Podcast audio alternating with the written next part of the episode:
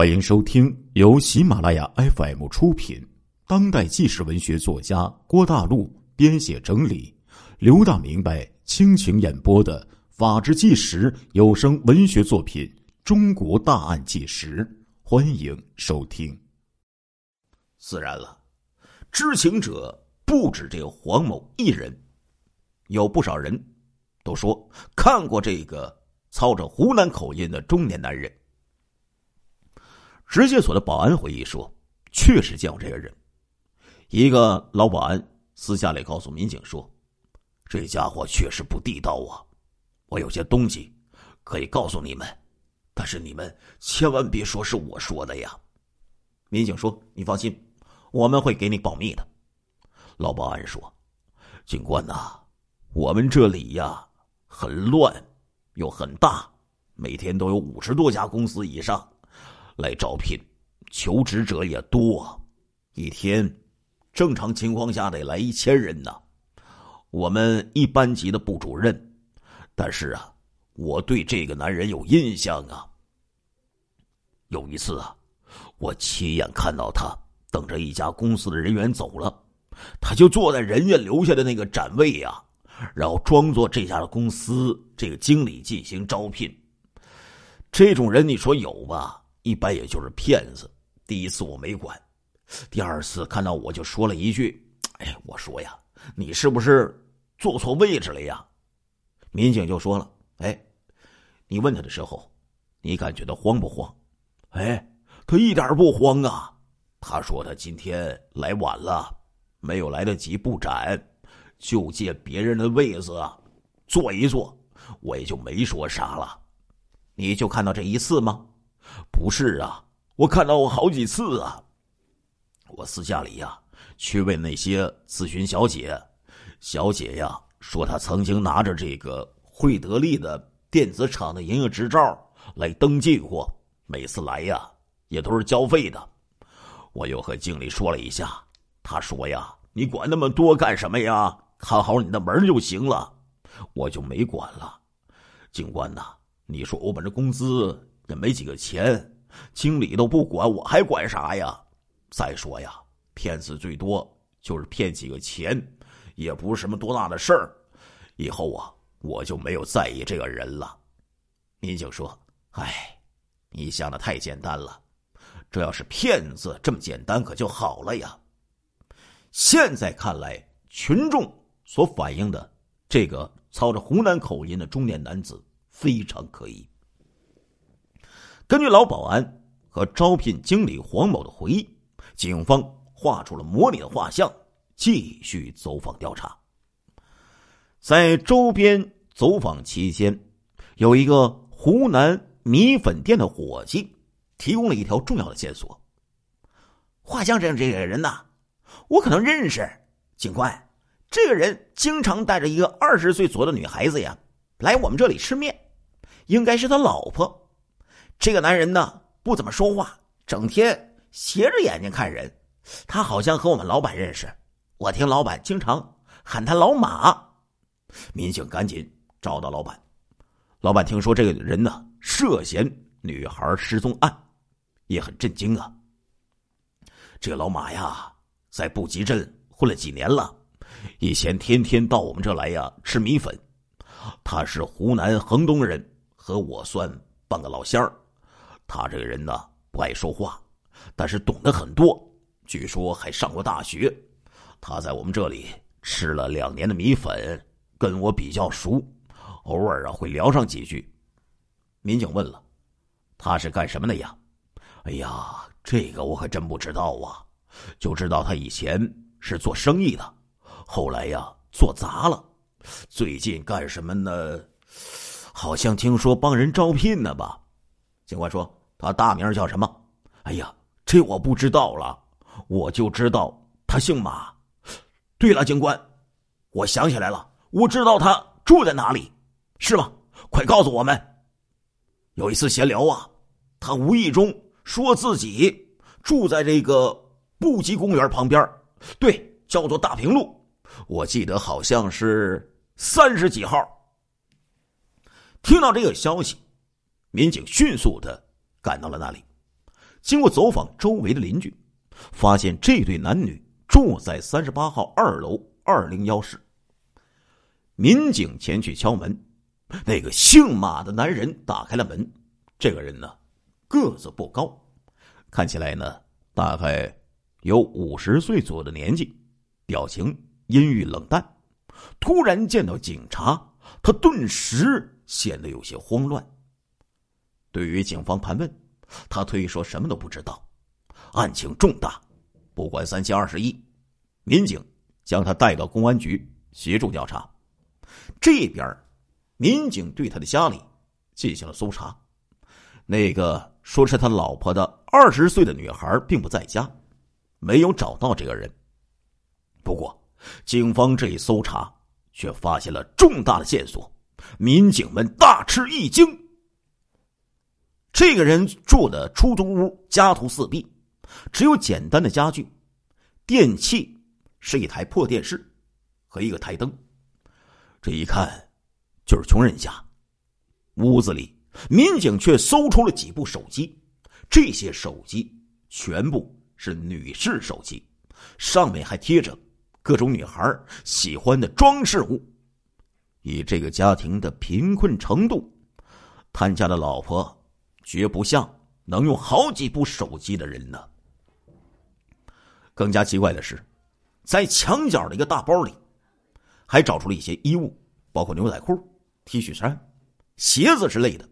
也都是年轻女孩穿的。这些衣服大小不一，都是旧衣服。还有几个包包和手提袋其中一个包包有小兔子的装饰，和第一个失踪女孩张云的包包很像。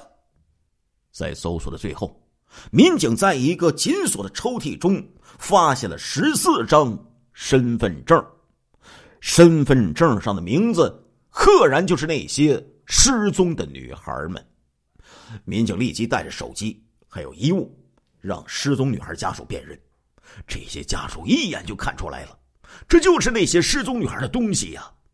警方极为震惊，立即对这个中年男人进行了突审。这个男人只说自己叫做马勇，是湖南衡东大浦镇人，大专学历，无业，其他就是一问三不知了。民警连续夜审了二十四个小时，竟然毫无收获。无论你问什么，这个马勇就回答三个字不知道。专案组简单的商讨了一通，觉得这个马勇有高度嫌疑。现在可以确认，这十四个失踪女孩都和马勇有关系。如果说只是诈骗，马勇不可能这样顽抗。他越是不说，越证明可能有大案子。于是，阿拉铁，于是，哎，那时候警方，咱不能说太细了。于是就动刑了。哎，谁知道马勇这个家伙呀，很硬啊，撑了好几天。到了这个地步，就算你是江姐儿。你也得老老实实开口了，实在撑不住了，马勇这才交代呀。民警说了：“你说，这些女孩去哪里了？”我我怎么知道啊？跟跟我有什么关系呀？跟你没关系，人家女孩身份证在你家，手机在你家，穿的衣服在你家，你还敢说和你没有关系？你到底说不说？我我我说我说。你现在就说，你把那些女孩都怎么样了？是不是被你害了？没没没有，我只是骗了他们。我是拐骗女孩的团伙。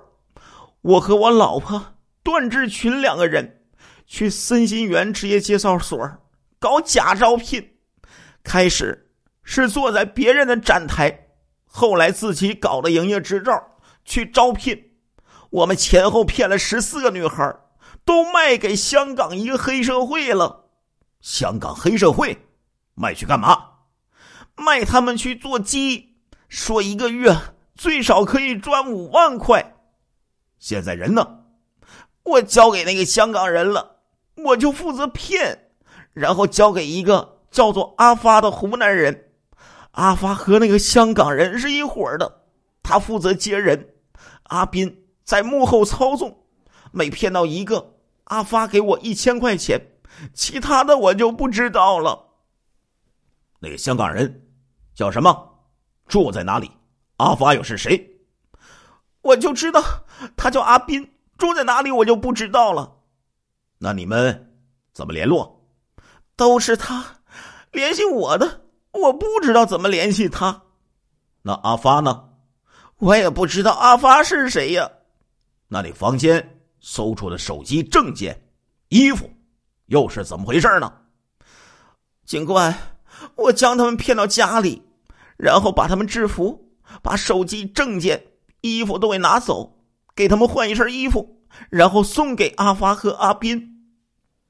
你为什么专挑二十岁左右的漂亮女孩下手？这些女孩还都不是本地人。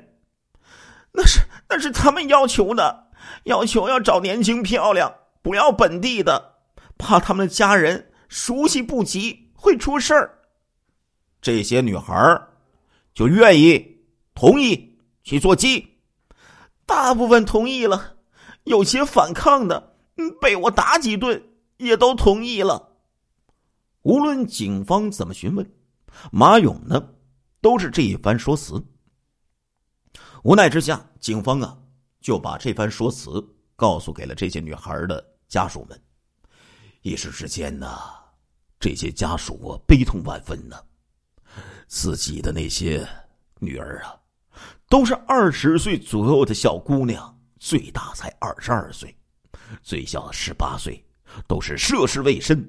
现在一想到竟然被坏人卖入淫窝，自己的孩子们要遭受多少屈辱和凌辱啊！但是有些家属啊，尚且呀，心里还有一些安心了。为什么呢？毕竟觉得人还活着，这比什么都强啊！哎，涉及到香港了，在那个年代，二零零三年，只要通过外交方式来找人了，没这么快了呀。在本地媒体的帮助下，一些家人开始自己去香港去寻找。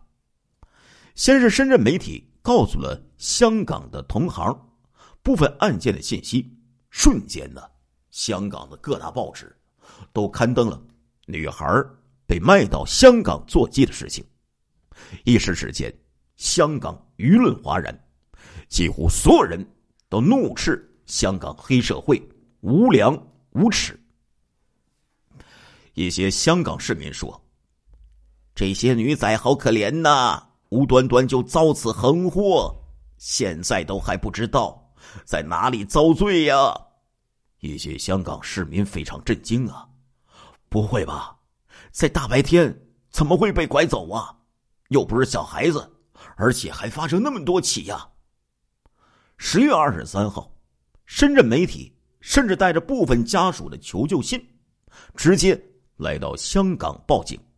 当时啊，报道中这么写着：记者中午赶赴香港警务处，将三位失踪少女家属托付的救助资料转给香港警方。香港警方表示，将向全港各警署分发失踪少女的照片资料，全力帮助家属寻找失踪少女。公共关系科新闻部吴主任稍后接受记者采访时表示，香港警方充分理解被拐少女和家属的急迫的心情，香港警方也肯定会采取有效措施来寻找这些女孩。首先，他们会联合入境处清查内地人的入境记录，对比这三名女孩的照片和资料，同时还会把这些女孩的照片分发到香港各个警署，清查警署存档的案情档案，看这些女孩是否有在香港的犯罪记录。如果有可能，还会把这些女孩的照片刊登在警署的网站上，让警员。在溯黄行动之中，注意查找这些女孩。不过呀，深圳专案组的这些人员和一些家属，就隐隐觉得这个事儿不对。不是这么回事无论专案组如何逼问，这个马勇啊，始终不交代所谓香港黑社会分子阿斌以及湖南中间人阿发的任何信息。这没有道理呀！马勇既然已经交代了团伙的情况，就没有必要隐瞒这两个家伙的信息呀。这么大的案子，马勇想要自保，应该就全部揭发他的同伙啊！一些家属坚决不相信女儿会去做鸡。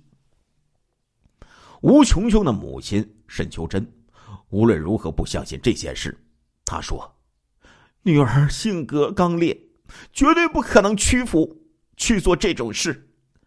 今年春节期间。”我女儿外出的时候，碰到一个高大的男子，实施持刀抢劫，就和他拼命搏斗，身上多处受伤，也不畏惧。另外，失踪女孩蒋先梅的堂妹蒋江云也坚决不相信。她说，她的表姐是一个性格特别倔强的人。高中毕业，表姐没有考上大学，但是家里呢，不同意。她复读，表姐就外出打工三个月，每个月仅仅三百多元的工资。三个月之后，他居然带回去了一千元，然后用这笔钱进行复读，并且考上了湖南大众传播技术学院。警方也很狐疑，这样刚烈的两个女孩，靠殴打恐吓，能够让他们去卖淫吗？卖淫。是要同嫖客接触的，如果女孩不是真心情愿，皮条客是有很大危险的呀。一旦女孩向嫖客求助，一些嫖客很可能就会去报警啊。香港虽然传说很烂，但毕竟啊，那是法治社会呀。任凭你是小马哥，你还是浩南哥，那都干不过警察呀。谁敢强迫卖淫呢？一旦警方调查，那肯定会玩完呢。所以，香港啊，看起来电影里描述的挺乱的，其实啊，几十年来很少有逼良为娼的事情。亲爱的听众朋友们，这一集的《中国大案纪实》播送完了，感谢您的收听，我们下一集再见。